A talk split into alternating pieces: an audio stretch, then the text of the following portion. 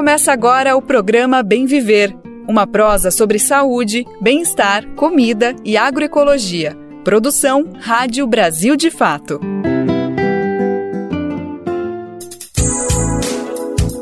Hoje é terça-feira, dia 13 de junho de 2023 e a gente está no ar com mais uma edição do programa Bem Viver.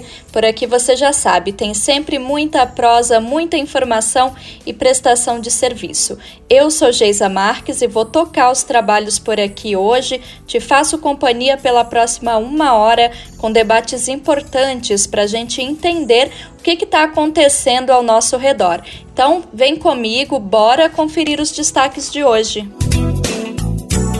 Desmatamento cresce 22% no Brasil em 2022. Relatório anual do MAP Biomas confirma tendência de devastação pelo agronegócio. Na Paraíba, povo tabajara teme novo extermínio com possível aprovação do marco temporal. Famílias da etnia lutam há 17 anos pelo reconhecimento do território. Na entrevista do dia, uma conversa especial com o cineasta Yanomami Morzaniel Iramari. E o programa de hoje também traz uma avaliação do economista Fábio Sobral sobre a medida do governo que prevê incentivos para a indústria automobilística. Brasil de Fato 20 anos. Apoie e lute.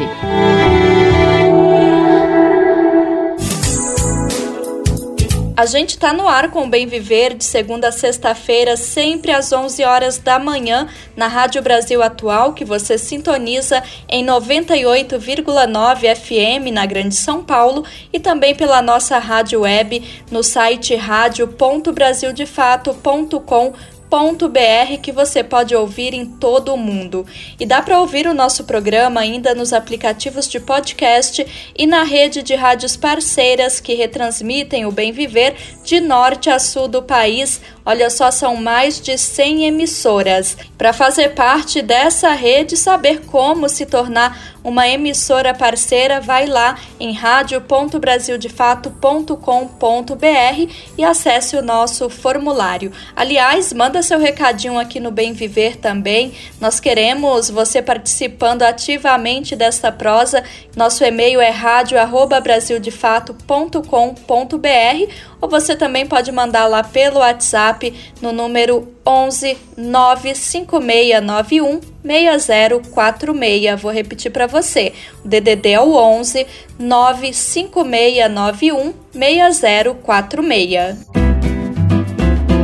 Programa Bem Viver. Sua edição diária sobre saúde, bem-estar, comida e agroecologia. A gente começa o Bem Viver de hoje com uma notícia que infelizmente já não causa mais surpresa, mas segue causando revolta e demonstra o descaso da última gestão federal com o meio ambiente. O desmatamento cresceu 22% no Brasil no ano passado, em comparação com 2021. Esse dado faz parte do relatório anual divulgado ontem, dia 12, pelo MAP Biomas. E a agropecuária é a atividade responsável por mais de 95% de toda essa devastação das florestas. O Murilo Pajola traz mais informações para gente. Em 2022, o desmatamento no Brasil cresceu 22% em comparação com o ano anterior e atingiu cerca de 2 milhões de hectares. Os principais biomas afetados foram Amazônia e Cerrado. A cada segundo, cerca de 21 árvores foram derrubadas na Amazônia. Os dados foram publicados nesta segunda-feira no relatório anual de desmatamento produzido pelo MAP Biomas. A iniciativa reúne centenas de pesquisadores, universidades, ONGs e empresas de tecnologia. A agropecuária se consolidou como o principal vetor da derrubada, provocando mais de 95% da devastação, o equivalente a 1 milhão e 900 mil hectares. A atividade provocou em 2022 um impacto muito maior do que o garimpo, que devastou quase 6 mil hectares, e a mineração, com 1.100 hectares. Nos últimos quatro anos, o MAP Biomas detectou mais de 300 mil casos de desmatamento que atingiram mais de 6 milhões de hectares. Para se ter uma ideia, isso equivale a uma vez e meia a área do estado do Rio de Janeiro. Mesmo sob invasões crescentes, as áreas quilombolas indígenas continuam as mais preservadas do Brasil. Só 1,4% da área total desmatada no Brasil em 2022 ocorreu nesses territórios. Ao sobrepor os pontos de desmatamento com os imóveis registrados no Cadastro Ambiental Rural, o MAP Biomas identificou uma situação recorrente. Segundo o relatório, 90% da devastação ocorreu em apenas 1% das propriedades cadastradas, cujos donos podem ser identificados. Amazônia e Cerrado concentram o problema, com 90% da área desmatada em 2022. Monitorado pela primeira vez no projeto, o bioma Pampa teve aumento de 27% de devastação. No Pantanal, o total desmatado cresceu aproximadamente 4,5% no período. O Pará lidera o ranking estadual do desmatamento, com 22%, seguido do Amazonas, com 13% da área derrubada. Em terceiro lugar está Mato Grosso, com cerca de 11%, assim como a Bahia, com 10,94%. O MAP Biomas analisou também as ações de fiscalização do IBAMA e do ICMBio. Até maio de 2023, autuações e embargos atingiram apenas 2% dos alertas de desmatamento e 10% da área desmatada, identificada entre 2019 e 2022. O relatório confirma que a fronteira de exploração do agronegócio segue em rápida expansão nas regiões conhecidas como Matopiba e Amacro. O nome Matopiba faz referência às divisas entre Maranhão, Tocantins, Piauí e Bahia. Já Amacro se refere às áreas que dividem Amazonas, Acre e Rondônia. O Matopiba concentrou 26% da área desmatada no Brasil e 82% do total derrubado no Cerrado. No Amacro, 11% do desmatamento em território nacional e 19% da devastação na Amazônia. De Lábrea, no Amazonas, da Rádio Brasil de Fato, Murilo Pajola. Bom, e conforme esses dados do MAP Biomas, áreas que abrigam comunidades tradicionais tiveram uma participação muito pequena no desmatamento observado no ano passado. São povos como os indígenas que têm uma relação de trocas e de compromisso com a proteção dessas florestas que são parte dessa casa comum chamada terra. Alguns desses territórios, no entanto, estão ameaçados e podem parar nas mãos de desmatadores essa é a ameaça que chega com a possibilidade de aprovação do projeto de lei do marco temporal. O texto já foi aprovado na Câmara dos Deputados e agora aguarda a análise do Senado. A proposta prevê que sejam reconhecidos como terra indígena apenas os territórios que estavam ocupados pelas comunidades quando a Constituição foi promulgada em outubro de 1988. O PL, defendido especialmente por parlamentares que representam os setor agropecuário desconsidera, por exemplo, as violentas expulsões sofridas pelos povos originários. E esse é um dos apontamentos feitos pelas lideranças e entidades contrárias ao marco temporal. Essa é a situação enfrentada pelo povo tabajara da Paraíba. Famílias da etnia lutam há 17 anos pelo reconhecimento do território que começou a ser retomado em 2006. Vamos conhecer essa história de luta e resistência na reportagem de Pedro Estropaçolas, com locução de Daniel Lamir. A luta dos tabajaras pela terra começou há séculos, em 1641 foi quando eles receberam a concessão do território que fica no município de Conde, na Paraíba.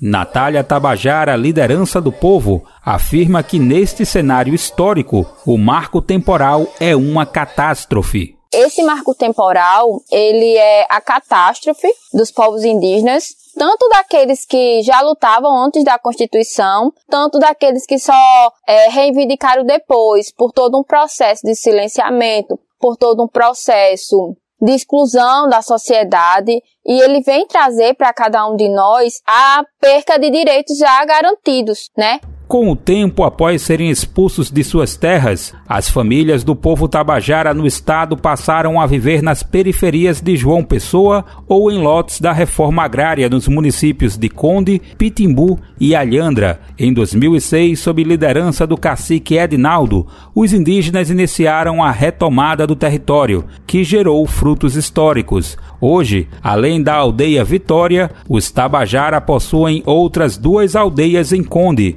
a Gramame e a Nova Conquista. O agricultor José Rodrigues da Silva lembra o que seus ancestrais falavam sobre o território. Minha mãe falava que a gente tinha aqui quatro léguas de terra em quadro. E essa terra aqui não é terra do Estado, não é terra do povo que nós estamos endereçado a ele. Mas é uma terra que era dos meus, meus avôs. O sítio dos caboclos, até o um nome chamado Sítio dos Caboclos, era a terra dos meus avôs. Então, com ele foi expulso dessas terras. O pessoal se espalharam, todo mundo, um para um canto, outro para outro. Natália afirma que as violências sofridas estão relacionadas também a uma opressão cultural. Nós tivemos a nossa cultura, ela foi arrancada de nós. A gente foi proibido de falar a nossa língua, a gente foi proibido de pintar o nosso rosto, a gente foi proibido de colocar o nosso cocá, para que não acontecesse o extermínio total. E hoje nós criamos principalmente, né, aqueles que nascem, né, eu tenho dois filhos, Cauã e Cauê, e eles já nasceram né, aprendendo sobre a cultura dos povos indígenas. E hoje nós estamos revitalizando, né? Pancetu, tabajara, sou tabajara nessa terra de Tupã. Aruarara, Caraúna e Chechel, todos foram lá pro céu. Quem me deu foi Tupã, foi Tupã, foi Tupã, Tabajara. Sônia Rodrigues da Silva estava grávida de oito meses quando o cacique Tabajara a convidou para participar do processo de retomada. Ela não pensou duas vezes, pegou os três filhos menores e acompanhou o grupo. Hoje, 17 anos mais tarde, a indígena lidera o processo de reflorestamento de uma terra devastada é difícil para nós, né, ver esse marco temporal. Para a gente, a gente pensa o que que a gente vamos voltar para a favela novamente, né? Que a gente vai perder todos os nossos direitos que a gente já lutou, que a gente já conquistou, e a perca é muito grande, né? Pegar os nossos filhos que, né, já foi nascido aqui dentro, criado aqui dentro da aldeia e levar para a favela. Então isso para mim é, dói muito. No site da FUNAI, as terras do povo Tabajara na Paraíba ainda se encontram no status em estudo, mas após o Ministério Público Federal ajuizar no ano passado uma liminar para que a Justiça e a FUNAI concluam a demarcação, o processo andou e, segundo as lideranças, seria finalizado até agosto deste ano. A aprovação do marco temporal, no entanto, pode interromper a conquista. Quem afirma é o cacique Edinaldo Tabajara. Eu acho que a sociedade brasileira deve entender que o maior marco que nós devemos defender ou ser defendido é o marco da vida. Né? E a vida dos povos indígenas ele é o principal. Não é que nós somos melhores que ninguém, é por todo um retrocesso que nós tivemos aqui de sempre invadir para poder o de fora é, entrar.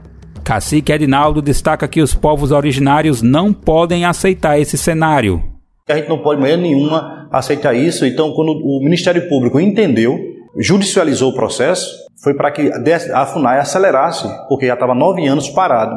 E hoje nós estamos brigando muito para que o GT já está em campo, já, já sabe o limite territorial e agora vai é, ver se publica antes da, de, de qualquer um desfecho no Congresso Nacional.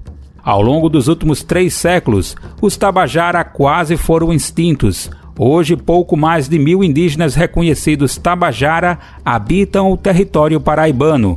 Sem a demarcação, O povo enfrenta dificuldades para manter a organização social e os costumes, como a língua, a agricultura e as práticas tradicionais, como lembra Edinaldo. Sem a terra não tem educação diferenciada, não tem saúde diferenciada. A política social não chega às nossas comunidades. Então não, é, afeta diretamente, indireta e indiretamente nossas comunidades. Porque dentro, dentro do contexto que você não tem um território, automaticamente também nós perdemos toda uma política social de desenvolvimento, de extermínio de novo com o nosso povo. A ação do Ministério Público Federal, que pede a conclusão imediata da demarcação, também requer ao município de Conde, na Paraíba, que desautorize a instalação de empreendimentos imobiliários no território ancestral. Natália lembra as disputas em jogo. A gente relembra que a gente passou por vários processos para conquistar essa aldeia, né? A gente passou por um processo de retomada, grande contra um grande empreendimento, é, onde a gente era cercado 24 horas, né, por policiais, cercado por guardas, né, fortemente armados, e em sua maior parte eram mulheres e eram crianças, para que a gente viesse fincar o pé nesse território e dizer o povo tabajara está vivo, o povo tabajara está lutando pelo seu direito.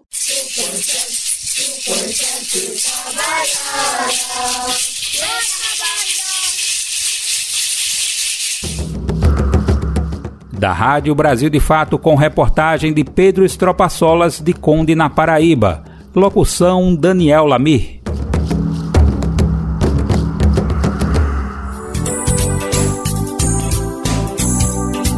A violação do direito ao território não é apenas uma questão de propriedade, de ter onde morar. É muito mais do que isso é sobre modos de vida, cultura e ancestralidade. E esses valores, eles são essenciais, sobretudo para os povos originários do Brasil. O território está ligado, por exemplo, à espiritualidade de um povo, ao modo de sonhar. E esse é o tema central do filme Marihi, A Árvore do Sonho, do cineasta Yanomami Morzaniel Iramari. A produção apresenta poéticas e ensinamentos dos povos da floresta, que tem o xamã como uma figura central para a condução da experiência onírica. O Lucas Weber conversou com o diretor Morzaniel Iramari sobre esse elogiado documentário que faz parte da mostra Ecofalante de Cinema, Bora conferir esse bate-papo agora. Morzaniel, queria começar a nossa conversa, de certa forma, trazendo uma provocação, porque, assim, o seu filme está agora nessa mostra do Ecofalante, circulando aqui pela cidade de São Paulo, mas não é a primeira mostra, não é o primeiro festival, ele já circulou por outras partes do Brasil, em outros momentos, em outros eventos. O foco principal do seu filme, o que pelo menos é dito logo ali na sinopse, na descrição, que é um retrato de como os recados da floresta chegam aos xamãs, isso falando do teu povo, do povo Yanomami. Eu queria entender um pouco, Morzaniel, se de certa forma, como que foi esse desafio de trazer uma, um conhecimento que é extremamente específico da população indígena, específico da tua cultura, da tua ancestralidade, algo que não necessariamente dialoga com esse modo uh, de viver branco, esse modo de viver ocidental. Como que foi esse choque de ter que trazer informações que dialogam de outra maneira para esse modo de expressão que é o cinema, que é algo extremamente ocidentalizado, né? A nossa escola de cinema, é, de certa forma, é Hollywood, né? É o que, o que a gente consome muito no Brasil, vem dessa cultura estadunidense, vem dessa maneira extremamente branca de pensar. Eu quero entender se foi um desafio para o senhor ter que fazer essa adaptação e de que forma essa adaptação foi, como que você conseguiu encaixar as pecinhas para fazer com que um conhecimento tão específico, tão profundo, tão ancestral tivesse que se encaixar nesse modo de produzir, de dialogar com a sociedade ocidental. Bom, é o filme que está circulando uh, hoje Brasil e fora do Brasil. Que, começando assim, é, filme, eles falam, aí nós já no nome fala, que a sonho que existe todo ser humano. Porque assim, nós chamamos Napa, não indígenas, da cidade. Não conhece na realidade do sonho por humano, porque não sonhamos diferente, que sonhamos coisa diferente, dos espíritos, mal do espírito.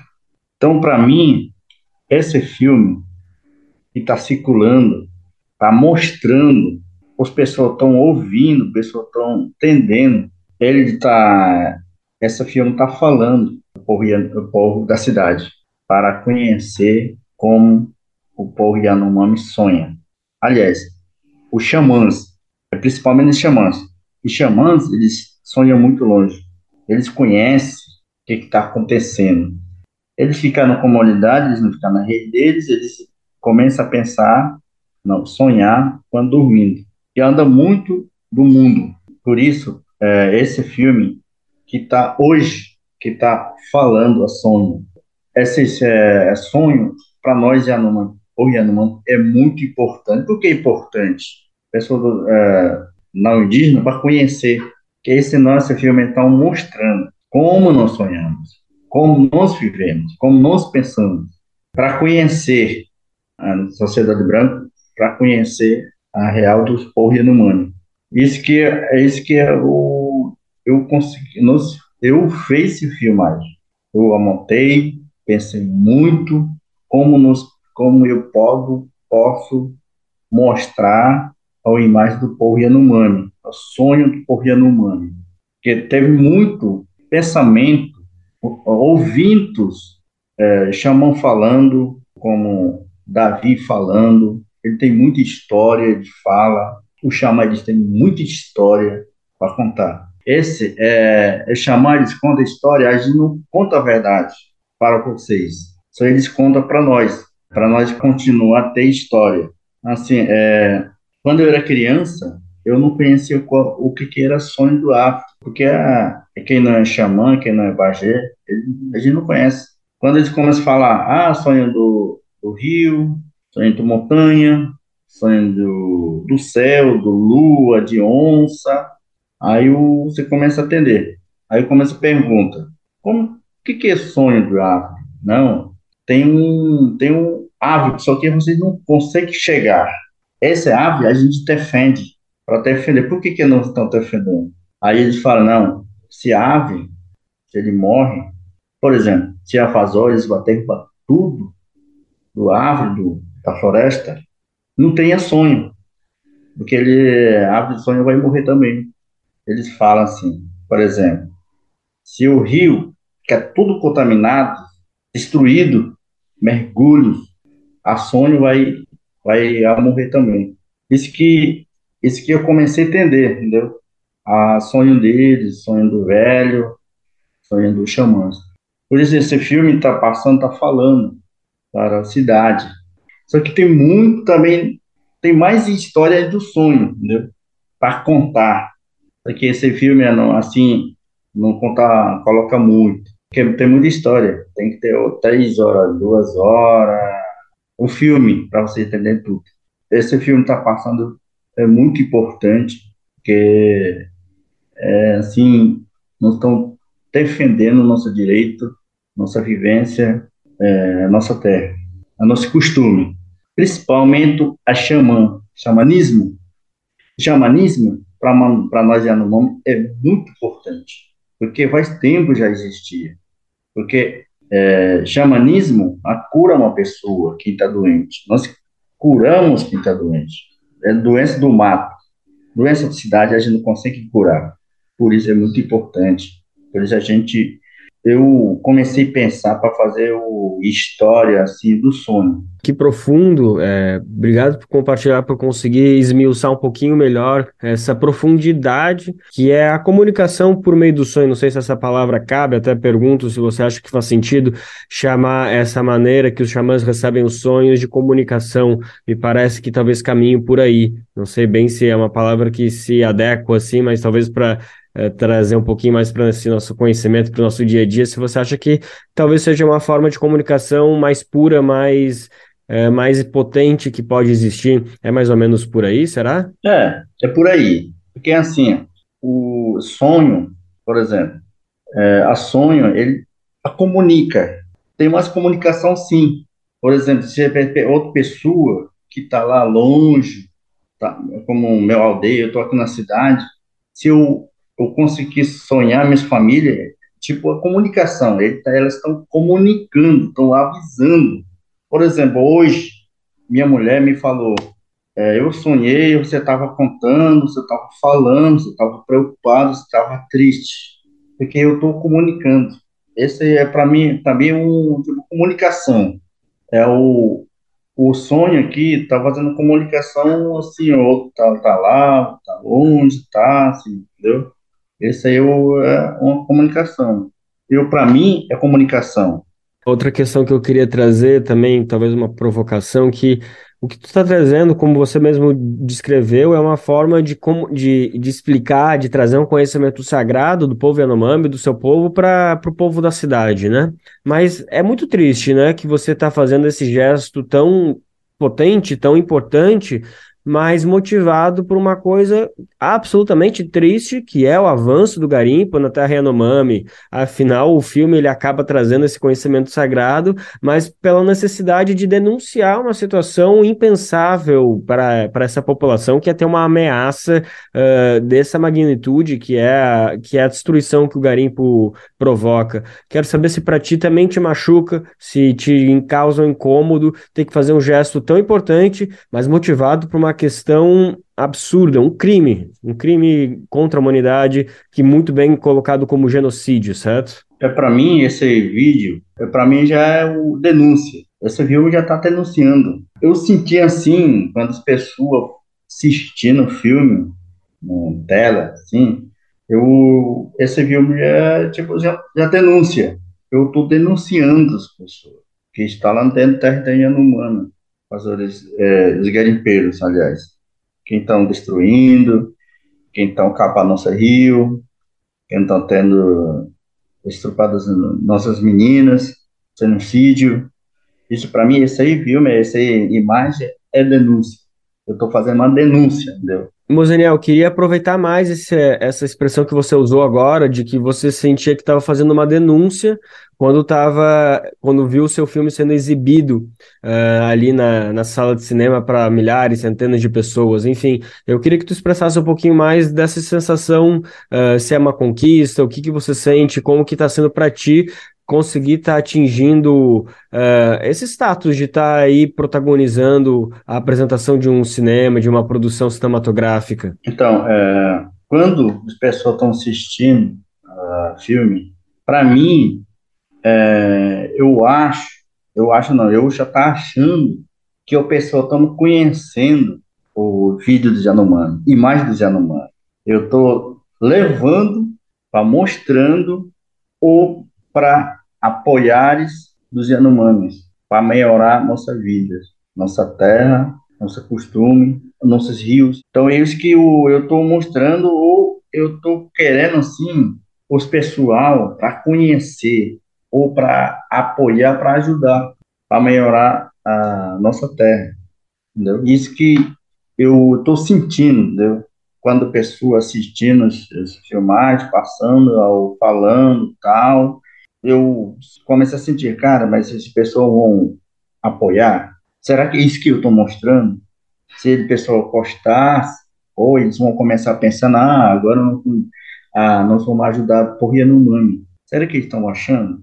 Eu, isso que eu sinto, entendeu? Quando as pessoas, milhares eles sentem do filme, eu acho que eu estou trazendo, eu estou mostrando, eu, eu acho que eu estou é, pedindo apoio, entendeu?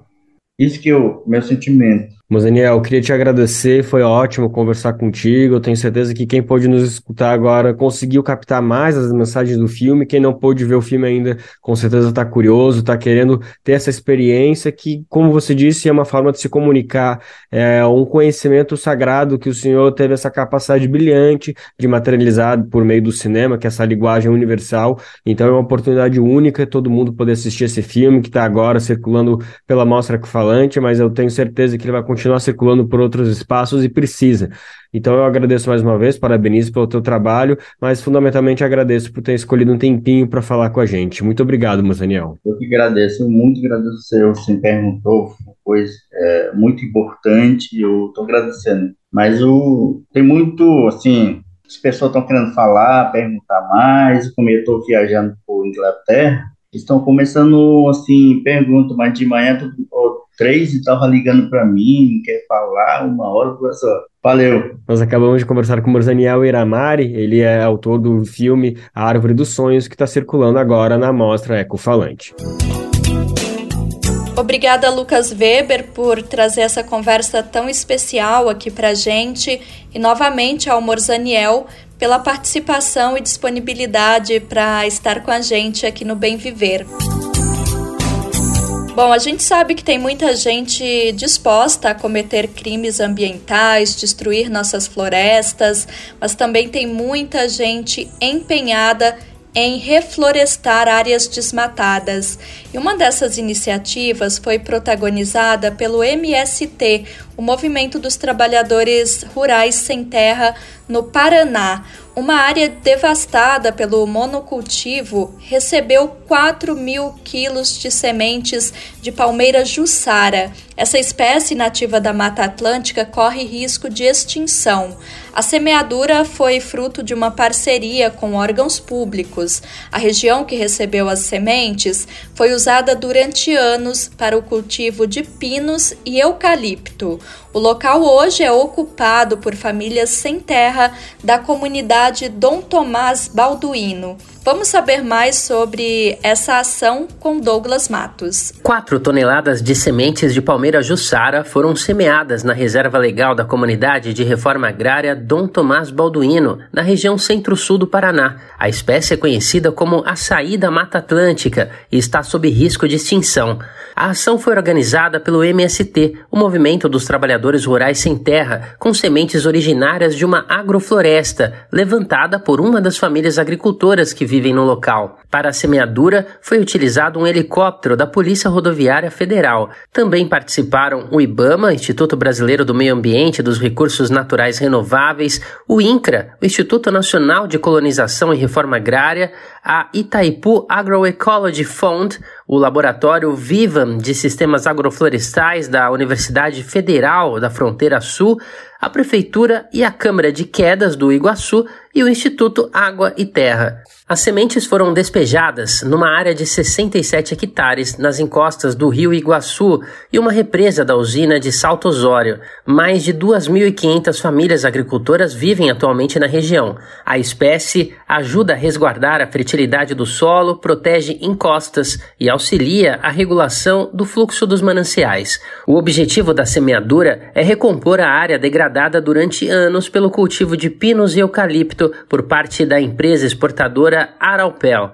Em 2015, Sem Terras ocuparam o território de mais de 8.500 hectares. Na época, mais de 90% da terra eram destinadas ao monocultivo, o que empobreceu o solo e exigiu um processo de recuperação consistente até hoje. De lá para cá, a agricultura familiar promoveu uma verdadeira revolução no local. Além da estrutura comunitária, com escolas, galpões para atividades culturais e de formação e áreas para esporte e lazer, há plantações diversificadas. Ao longo da pandemia, a comunidade participou de forma ativa dos processos de doação de alimentos para pessoas em vulnerabilidade implementados pelo MST. No ano de 2021, camponeses e camponesas que moram no local chegaram a doar mais de 2 mil cestas básicas e quase 50 toneladas de alimentos em uma única atividade. O plantio da palmeira Jussara também reforça a atividade econômica ligada ao fruto da árvore, que gera renda para famílias da região. A atividade substitui totalmente a extração da espécie para comercialização do palmito e mantém a floresta em pé. Foi das sobras de sementes dessa atividade que surgiu a ideia de semear a Jussara pelos ares. A atividade faz parte do Plano Nacional Plantar Árvores e Produzir Alimentos Saudáveis, lançado pelo MST em 2020. O movimento pretende plantar 100 milhões de árvores em 10 anos nas escolas do campo, cooperativas, centros de formação técnica, praças, avenidas e cidades, para fortalecer a produção de alimentos saudáveis nos assentamentos e acampamentos. De São Paulo, da Rádio Brasil de Fato, com reportagem de Nara Lacerda. Locução: Douglas Matos. Agora, uma excelente notícia que chega para a gente graças aos avanços da ciência. O Brasil agora pode fazer o uso de um medicamento injetável contra o HIV que é o vírus causador da AIDS.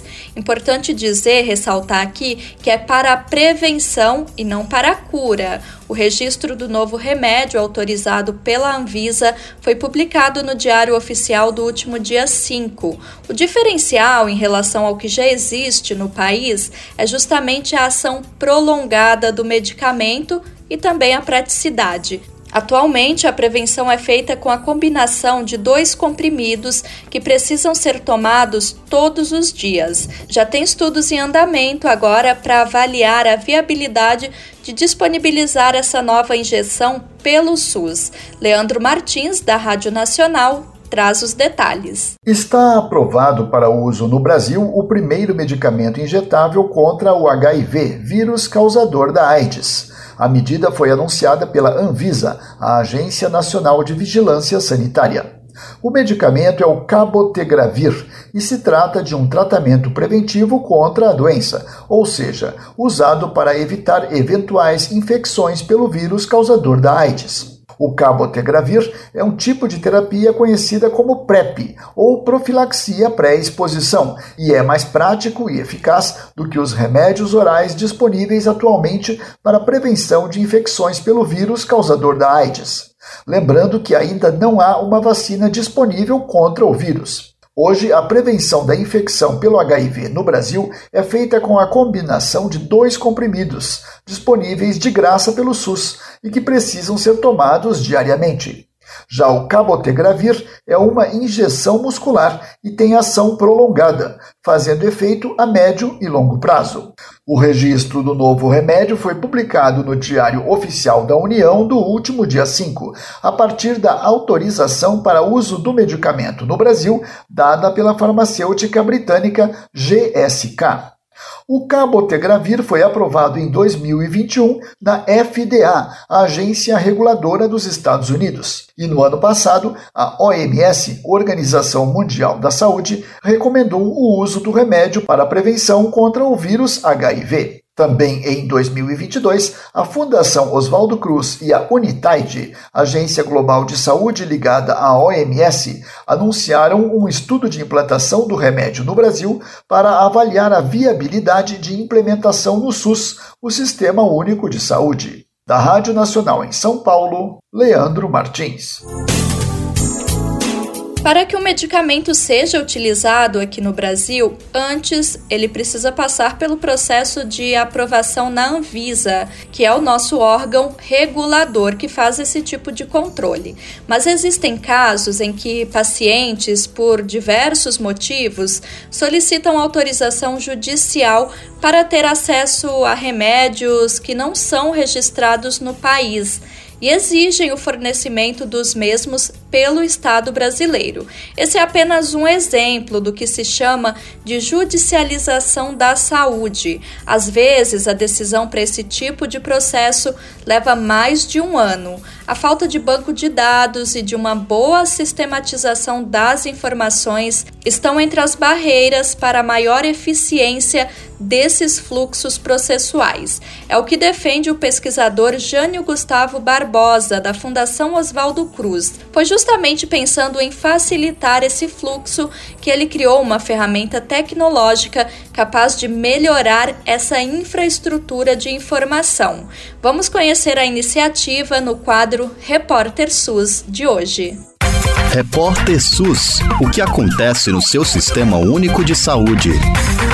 Um protótipo criado por um pesquisador da Fiocruz pode se tornar uma solução revolucionária para medir e lidar com a demanda crescente de processos judiciais que pedem acesso a medicamentos não autorizados pela Anvisa.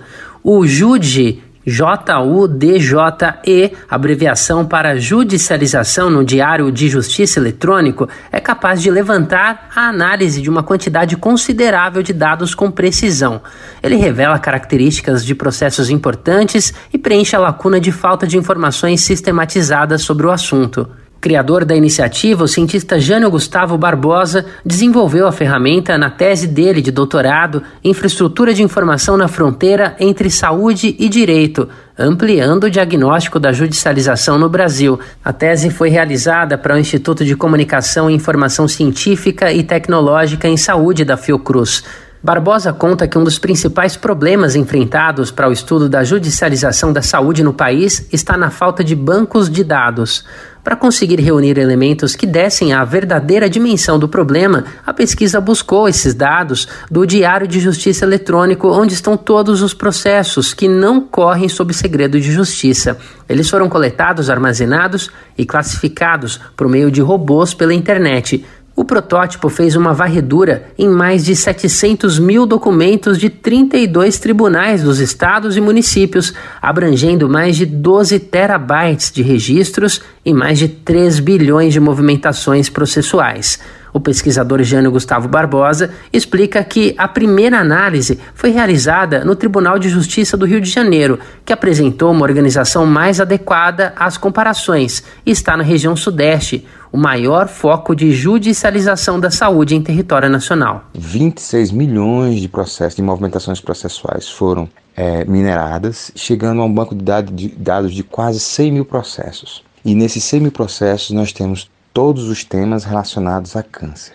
Para isso, nós ensinamos a máquina, a máquina a entender mais de 250 descritores diferentes, em que ela combina esses descritores para recuperar a informação e trazer esse processo. Quando ela traz esse processo, ela já traz o número do processo, quem são as partes, quem são os advogados, quais são os descritores envolvidos nesse processo, se foi, se houve liminar naquela movimentação, se não houve liminar, se houve uma sentença, se houve uma decisão, se houve um, um despacho, se houve ah, alguma, algum agravo ou algum recurso e fornece esse banco de dados para você no JUDE. O pesquisador afirma que, com dados precisos sobre a judicialização da saúde, o mecanismo pode auxiliar o SUS e o Judiciário na gestão, na organização e nos fluxos processuais.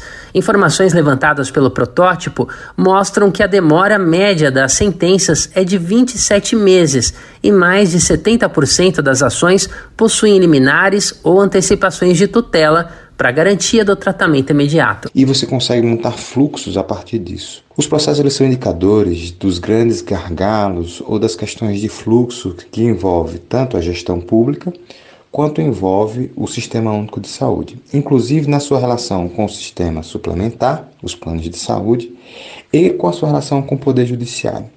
Porque uma vez que eu entro na justiça para ter meu direito, significa que todos os recursos administrativos possíveis dentro do sistema de saúde foram tentados, não é?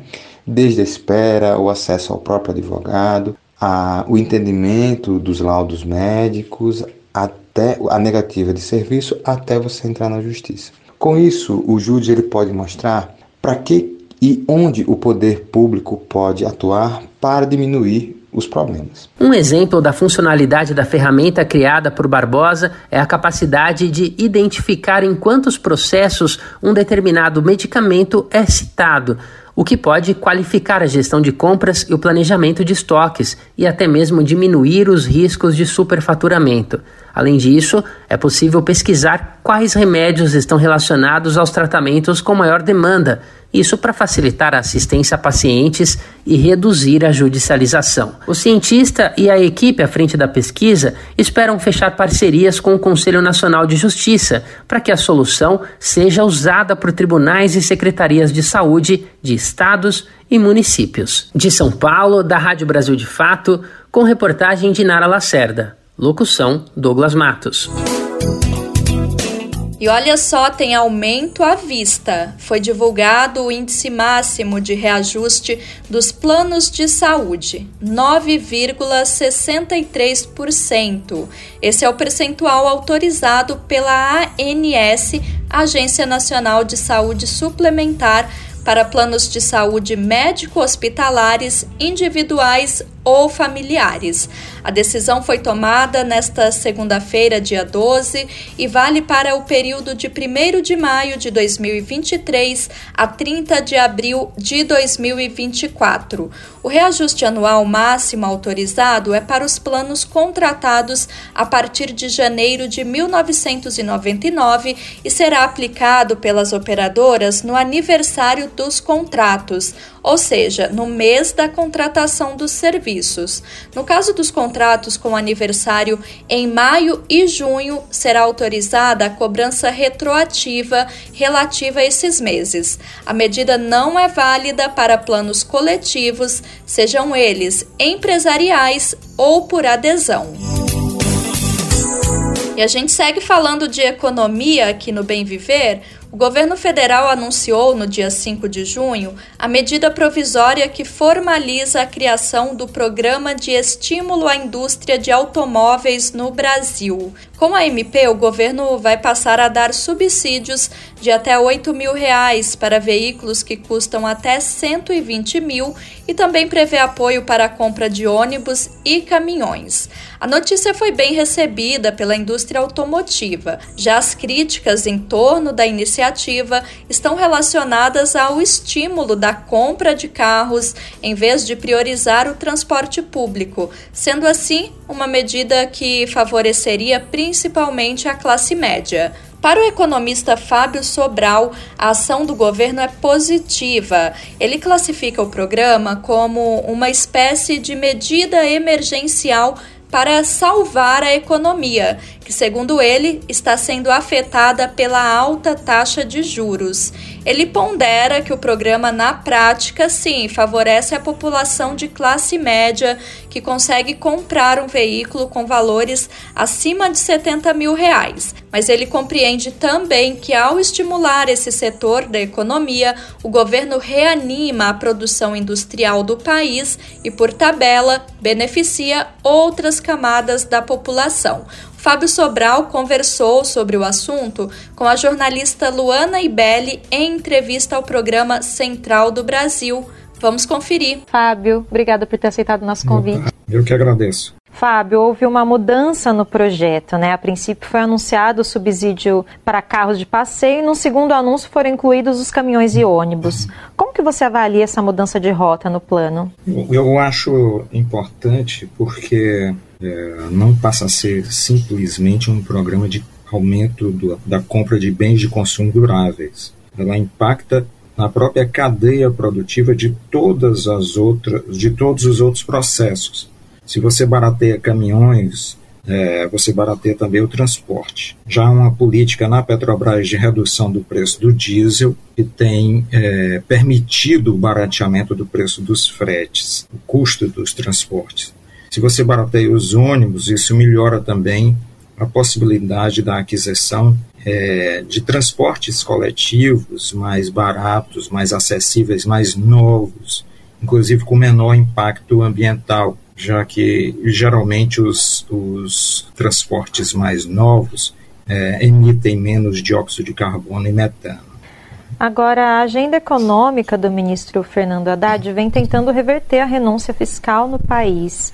Nesse sentido, quais as consequências de um plano que vai meio que na direção oposta, né, diminuindo ainda mais a arrecadação do setor automobilístico? É, a, a renúncia fiscal está em níveis estratosféricos. O ministro Fernando Haddad falou que no ano passado foi o maior nível de, de isenções, subsídios. Agora, nós estamos numa situação meio drástica de queda da indústria seguidamente. Se nós olharmos o setor automobilístico, ele representa 20% do setor industrial brasileiro e 4% do PIB. Então você permite aí um salto né, em uma área específica, você não pode ser assim absolutamente intolerante e, e sem nenhuma maleabilidade. Né? Você vai, é, permite essa flexibilidade no setor automobilístico para que haja uma retomada do processo produtivo, do emprego inclusive de salários mais altos que a indústria automobilística tende a pagar, e isso promove um impacto nas outras cadeias, no setor de autopeças, que produz é, os, os insumos para a indústria automobilística e também permite que outras áreas, empregos indiretos, sejam gerados. Então, é uma situação extraordinária, não é uma política permanente, mas é uma política que, diante da, da gravidade do que foi o ano passado, e com as boas notícias desse ano, com queda de inflação, com aumento dos empregos no primeiro trimestre em quase 500 mil, carteiras assinadas, né, é, com é, elevação do PIB num patamar inesperado, inclusive. Então, é uma, uma notícia como quem você dá um impacto inicial para que a economia se mova e, a partir desse movimento, você possa ir reajustando no médio e longo prazo. Quer dizer, às vezes é preciso uma dose, um desfibrilador no coração para que ele volte a funcionar, você não vai ficar com, com isso o tempo todo, né, levando um choque no coração. Mas é, às vezes é preciso um choque no coração para que o organismo volte a funcionar, o organismo econômico, e a partir daí você tem um funcionamento de longo prazo sem essas renúncias fiscais. Agora, Fábio, falando do consumidor final que vai comprar esse veículo mais barato, né? Falando no caso dos carros de passeio, a gente está falando de uma medida que deve atingir os mais vulneráveis da população ou é mais voltado para a classe média? E aí, quais seriam as consequências econômicas dessa escolha? Bem, é, é muito difícil você, diante do patamar de renda hoje, atingir os setores de, de mais baixa renda. Né? Você atinge setores de camadas médias que podem comprar carro a partir de 70 mil, é um núcleo muito pequeno da população brasileira diante dos índices de renda, mas é, isso promove o emprego industrial que atinge as camadas de baixa renda. Então, o consumidor final beneficiado será de camadas médias. Esse, esse consumo das camadas médias vai impactar é, em peças, em combustível, né, e uma série de fatores, arrecadação tributária de IPVA nos estados. Então, isso, é, mudança de frota mais antiga para uma frota mais nova, isso vai afetar um certo setor da sociedade e acaba se espalhando de modo geral. É preciso, na verdade, que a gente repense uma política industrial para outros setores. Essa política é, do governo é uma política louvável de retomada do crescimento econômico, mas não é uma medida que nos coloque diante das necessidades que o país tem, entende? Necessidades estratégicas de desenvolvimento econômico e tecnológico mais profundo. Mas, como eu disse, é o desfibrilador para fazer a economia voltar a funcionar, sobreviver. Diante de uma taxa de juros dessas que a gente tem, né, extorsiva, né, mantida pelo Banco Central a ferro e fogo, é uma, é uma medida necessária. E a gente vai aguardar, né, para ver como essas medidas serão feitas e se elas realmente vão trazer os benefícios aí que estão sendo previstos, né? Obrigada, Fábio, pela sua participação e até uma próxima Obrigado. oportunidade. Ouvimos o economista Fábio Sobral, que trouxe para a gente avaliações sobre os impactos do programa de estímulo ao setor automobilístico no Brasil, lançado pelo governo federal na última semana. Será que você não tem um dinheirinho esquecido no banco? Esse não é o tipo de coisa que a gente costuma esquecer, não é mesmo? Mas às vezes acontece e não custa nada dar uma olhadinha. E dá para fazer isso pela internet. Segundo o Banco Central, tem mais de 7 bilhões de reais disponíveis para serem sacados. Douglas Matos volta aqui no programa para contar para a gente quem tem direito e como fazer essa consulta. De acordo com informações do Banco Central, o SVR, Sistema de Valores a Receber, ainda possui mais de 7 bilhões de reais a serem sacados pelos brasileiros que possuem o direito. O saque diz respeito a valores esquecidos no sistema financeiro, como, por exemplo, contas corrente ou poupança encerradas, recursos não procurados de grupos de consórcio já encerrados e tarifas e parcelas cobradas indevidamente. Até então, quase 4 bilhões de reais foram sacados por mais de 13 milhões e 900 mil correntistas. Desde março deste ano, quando os depósitos começaram a ser feitos, o sistema está passando por melhorias e ações para garantir mais transparência de acordo com o Banco Central, como por exemplo a possibilidade de consulta a valores de pessoa falecida com acesso para herdeiro, testamentário, inventariante ou representante legal. Para saber se você tem valores a receber, é só acessar o endereço www.bcb.gov.br barra meubc barra valores a receber. Repetindo, www.bcb.gov.br barra meubc barra valores a receber. O endereço com o link está na versão online dessa reportagem no site do Brasil de Fato. E o site do Banco Central ainda permite que seja feita uma consulta sobre os valores. Para isso, é necessário inserir o CPF e a data de nascimento. Desde o início do programa, em fevereiro de 2022, quase 39 milhões de brasileiros foram incluídos na lista de recebimentos. Mas, segundo o BC, 62% dos beneficiários devem receber valores de até 10 reais. O Banco Central também divulgou alerta para os riscos de golpes envolvendo o sistema. Além de reforçar que o site oficial do Sistema de Valores a Receber é a única forma de acesso às informações e ao agendamento, o BC lembrou que os serviços são totalmente gratuitos, ou seja, ninguém deve pagar ou ser cobrado para ter acesso aos valores. De São Paulo, da Rádio Brasil de Fato, com reportagem de Mariana Lemos. Locução: Douglas Matos. Quer saber onde encontrar livros bons, baratos e com conteúdos que te ajudam a entender a situação atual do Brasil e do mundo? Na Expressão Popular. Lá você encontra obras sobre marxismo, agroecologia, educação popular, literatura e muito mais. Com os livros da Expressão Popular, você se fortalece para a batalha das ideias e para a construção de um mundo melhor. Para saber mais sobre o acervo dessa editora popular, acesse o site expressãopopular.com.br ou faça uma visita à livraria na Rua Abolição 201, próximo ao metrô Anhangabaú, em São Paulo. Editora, editora Expressão Popular. Estamos no mês do orgulho LGBTQIA, mês de luta e também de celebração da diversidade. E tem uma exposição com essa temática rolando no Museu da República, no Rio de Janeiro.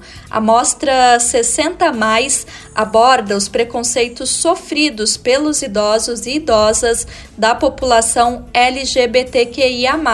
Vamos saber mais na reportagem de Carolina Pessoa da Rádio Nacional. A trajetória de idosos da população LGBT+, e a intolerância que enfrentam são tema da exposição Cidade 60+, em cartaz no Museu da República até 16 de julho. A mostra conta com a apresentação da websérie LGBT 60, Corpos que Resistem, que apresenta, por meio de depoimento, a trajetória de idosos LGBT+, no Brasil e suas histórias marcadas pela resistência política e social. Além disso, a exposição conta com diversos vídeos, jogos, experimentos, intervenções artísticas e depoimentos de pessoas 60 a mais e de especialistas que atuam por uma sociedade mais inclusiva. Cláudia Ferreira é uma das fotógrafas da mostra. Ela registra, desde os anos 90, ações de movimentos sociais e fala sobre a evolução destes recortes através dos tempos. Primeira exposição LGBT que eu fotografei aqui no Rio era a Marcha pela cidadania. Tinha nem esse nome, assim, né? Depois ela vem marcha gay, parada gay, depois vira GLBT, depois vira LGBT, aí depois vira LGBTQIA+,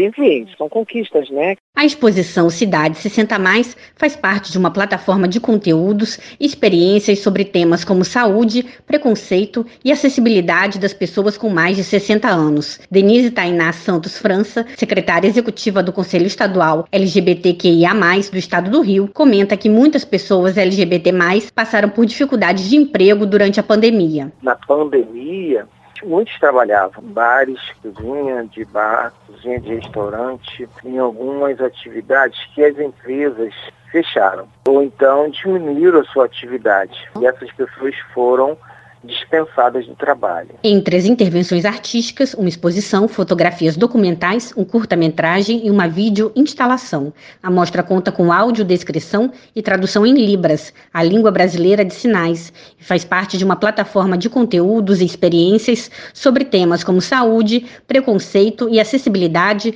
das pessoas com mais de 60 anos. A entrada é de graça. Da Rádio Nacional no Rio de Janeiro, Carolina Pessoa. Com esse convite para quem estiver pelo Rio de Janeiro, a gente encerra o Bem Viver de hoje. O programa tá de volta amanhã, quarta-feira, com mais uma edição inédita. Bom, você já sabe, o Bem Viver vai ao ar a partir das 11 horas da manhã na Rádio Brasil Atual em 98,9 FM na Grande São Paulo.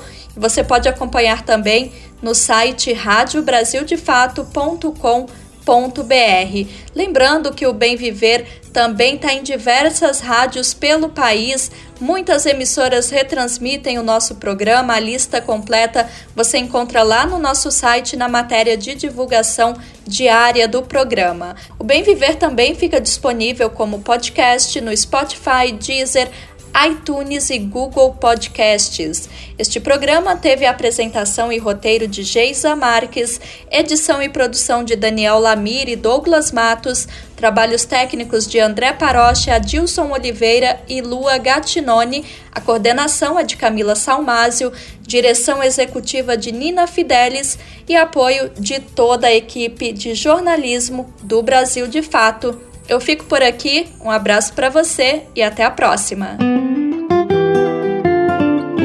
Você ouviu o programa Bem Viver, uma prosa sobre saúde, bem-estar, comida e agroecologia. Produção Rádio Brasil de Fato.